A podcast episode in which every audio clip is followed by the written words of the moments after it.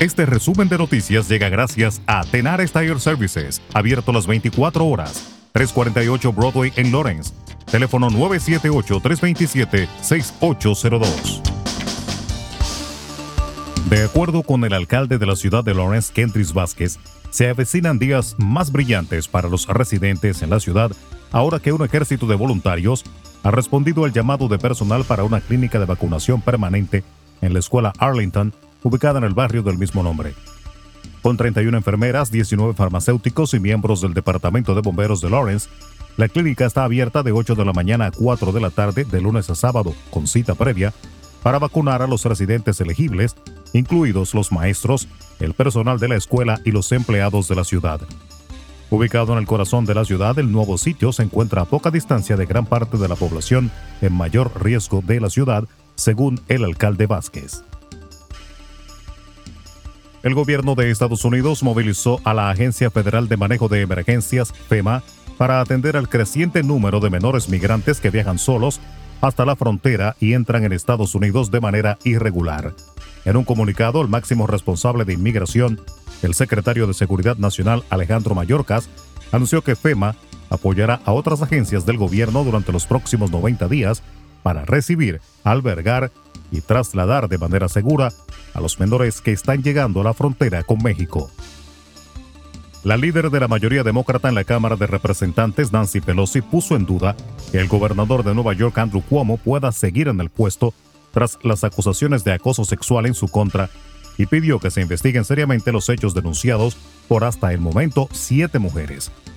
El gobernador Cuomo debe mirarse también y pensar cuán efectivo es su liderazgo del Estado bajo las circunstancias existentes indicó Pelosi este domingo en una entrevista con el canal ABC News. Honduras recibió este fin de semana pasado las primeras 48.000 vacunas AstraZeneca de un lote de 424.800 gratuitas bajo el mecanismo COVAX que impulsa la Organización Mundial de la Salud. Las vacunas fueron recibidas en la base Hernán Acosta Mejía de la Fuerza Aérea Hondureña en Tegucigalpa por una comitiva encabezada por el presidente del país, Juan Orlando Hernández.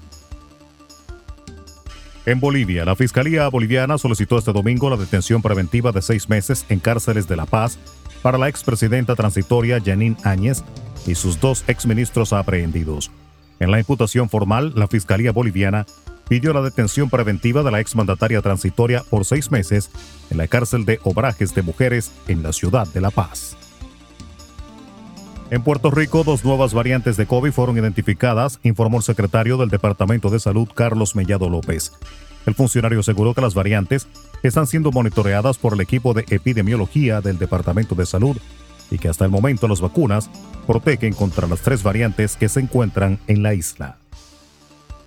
El Banco Central de la República Dominicana informó que en los primeros dos meses de este año, las remesas aumentaron 31.3% al registrar un monto de 1.553.8 millones de dólares, cifra que supera en 370.7 millones de dólares las recibidas en el mismo periodo de 2020. El mes de enero registró un crecimiento interanual de 206 millones de dólares, un 35.1%, alcanzando los 792.8 millones. Febrero sumó 761 millones de dólares para un aumento de 27.6% unos 164.7 millones de dólares adicionales, lo cual contribuyó a que el país recibiera ingresos de divisas por 1.553.8 millones de dólares entre los dos meses. Y tras finalizar el Consejo de Gobierno en la provincia de San Juan, el presidente de la República Dominicana, Luis Abinader, informó que la región suroeste será intervenida de urgencia en la producción agropecuaria, exportación, salud, educación y otros sectores con una inversión aproximada a los 4 mil millones de pesos. El presidente asistió al Consejo de Gobierno en el Ayuntamiento de San Juan, donde escuchó las principales necesidades de la provincia y región suroeste, así como las obras sociales y comunitarias a realizar. Resumen de noticias. La verdad en acción. Jorge Auden. Conduzca seguro confiando el cuidado de sus ruedas a Tenares Tire Services, abierto las 24 horas, los 7 días de la semana. 348 Broadway en Lawrence. Al comprar gomas nuevas, recibe reparación de por vida, además de otros servicios también de por vida. Tenares Tire Services también ofrece alineación y balanceo y autodetailing. Las mejores gomas nuevas y usadas en Tenares Tire Services, con el trato afable de Brian de Peña y su equipo. Tenares Tire Services, 348 Broadway en Lawrence. Teléfono 978-327-6802.